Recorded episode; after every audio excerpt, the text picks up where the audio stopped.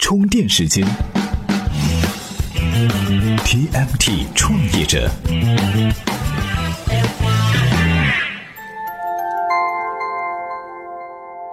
专属于创业者的行动智慧和商业参考。大家好，欢迎收听 TMT 创业者频道。昨天下午，逻辑思维和真格基金投的首个网红项目 Papi 酱在北京召开了一场盛大的广告招商会，哈，估计啊，大家朋友圈都被刷屏了。那这场所谓的中国新媒体世界的第一次广告拍卖，最终落锤定音的价格是两千二百万。这个数字啊，让不少围观的群众兴奋，尤其是能够让自媒体人兴奋。自媒体不仅可以卖了，而且还能卖出个好价钱。Papi 酱的致富之路啊，就是未来的方向。不过，马上呢，就是有一些自称是看明白了真相的媒体人出来泼冷水了，说这种标王真的是没什么意义，代表不了任何现象，它就是一场阿里的家宴。阿里家族自编自导资源，大家通力合作，新媒体史上最牛叉的事情就这么出现了。Papi 酱卖出两千二百万，仅仅是阿里的子孙游戏这么简单吗？各位内容创业者怎么来看这里边的门道呢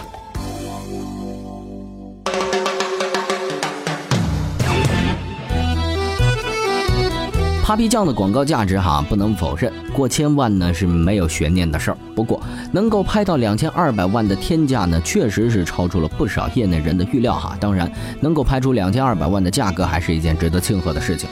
阴谋论的逻辑能够理解，Papi 酱是逻辑思维的干闺女，逻辑思维是优酷的干儿子，优酷呢是阿里巴巴的亲儿子，哎，这 Papi 酱就是阿里的干重孙女。而丽人丽妆是阿里的干儿子，那么丽人丽妆拍下 Papi 酱的广告，就是阿里干儿子捧干重孙女的场，干爷爷支持干孙女的事儿。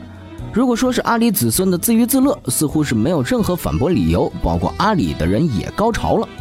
再从受益方来看，哈，大家都是受益者。Papi 酱就不用说了，一个网红拍出了天价，肯定是会被载入历史的。丽人丽妆也是呀，营销界的一大奇葩，创下了历史新纪录。那投资 Papi 酱的逻辑思维，直播拍卖的优酷，拍卖平台的阿里，都会成为历史的附庸，一同成为茶余饭后的谈资，成为历史的见证和参与者。一个多赢的事情，并不是什么坏事。从这个逻辑方向看，哈，没有任何问题。既然一家人都在这么玩，大家质疑有什么不妥呢？这个关系没办法撇清。包括参与拍卖的微晶科技，阿里啊，也是投资方之一。当然，就更不用说从一百万跳到了一千万，从一千万跳到了一千五百万。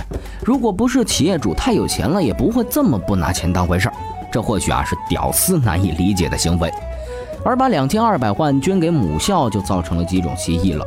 到底是两千二百万捐给了母校，还是两千二百万元产生的收益呢？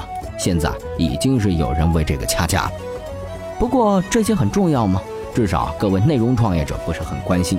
只是真没法理解，一家做代运营的公司能够这样的大手笔。美妆是一个很赚钱的类目，丽人丽妆呢是最大的代运营商之一，包括兰蔻、韩后、兰芝这些品牌电商都掌握在丽人丽妆手上。但是，丽人丽妆并没有想象中的那么赚钱。唯一很赚钱的项目啊，或许就是相宜本草了。这个曾经有望超越百草集的品牌，但是这几年啊，其实一直都在走下坡路。另外，很多品牌呢，在丽人丽妆手上运营一段时间之后，最后又给品牌方做了嫁妆。韩束就是比较典型的案例。丽人丽妆曾经运营过韩束的电商，好景不长就被韩束给一脚踹开了。代运营呢，赚的是服务费，一年下来销售额不少，但是利润少得很可怜，大概也就几百万的样子。一家企业能够拿出几年的利润来参与这样一个网红的广告，实在是让人费解。丽人丽妆主要是 To B 的，To C 呢是靠品牌带来的认知，用户买的是兰蔻就是兰蔻，而不是因为丽人丽妆在代运营。这也是为什么丽人丽妆不怎么赚钱，因为品牌方才是强势的一方，做好了随时都可以被踹开，做不好也不需要承担责任。这样一个广告，其实对丽人丽妆来说并不能够带来实际的转化，这也是毋庸置疑的一点。尽管丽人丽妆开设了天猫综合店，但是用户消费的是品牌，而不仅仅是一个代运营渠道，这才是反常的地方。不能够直接得利却愿意大手笔付出，只能理解为雷锋。黄涛和罗振宇是好朋友，在拍卖会上假装互不认识，或许就是雷锋的做好事不留名。那到底该怎么来理解丽人丽妆的行为呢？欢迎回来，这里是 TMT 创业者频道。我们接着来聊 Papi 酱的这次广告拍卖哈。其实啊，媒体热捧的清华理工男也不是丽人丽妆早期的创始人，早期创始人呢是黄涛他老婆以及一个已经离职的联合创始人。这家公司曾经的股东啊是杭州阿里创业投资有限公司，后面变更为阿里巴巴中国网络技术有限公司。这个细微动作的背后是什么呢？另一个细节就是上海丽人丽妆化妆品有限公司变更为上海丽人丽妆化妆品股份有限公司，这才是重点。丽人丽妆要上市了，锅里碗里肥水不流外人田。丽人丽妆并不是不能赚钱，而是为了流水不想赚钱。以阿里爸爸的背景，没错，就是爸爸想要把报表盈利实在是太简单了。这家公司最大的成本或许就是淘宝广告。杭州阿里创业投资和阿里巴巴股东身份的变化，以及这家公司改制成为股份制的举动，其实啊都在预示着这家公司 IPO 的进程。两千二百万并不是品牌广告，也不是产品广告，而是 IPO 路演的广告成本。这么来算，这不是一笔划算的买卖吗？大家都知道，丽人丽妆背后是阿里了。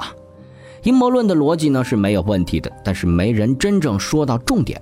丽人丽妆并不是捧 Papi 酱，就算这是一个局，五方都可以获利。但是再大的利益也不如丽人丽妆的 IPO 来的大。捧红一个网红的利益能多大呢？能大得过一家公司的 IPO 吗？哎，这个道理啊，可能大家都懂，显然是不能的。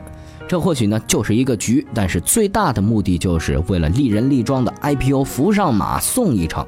这可以参考一下阿里投资的另外一家代运营宝尊。丽人丽妆的目的呢，不是海外，而是炙手可热的 A 股市场。否则啊，敲破脑袋你可能也想不出来，丽人丽妆会这样的大手笔做这样一笔并不划算的买卖，只是为了给一个网红抬轿子，而且还是小字辈的干女儿。阿里啊，绝对不会做的这么明显。别以为人家公关部都是吃素的。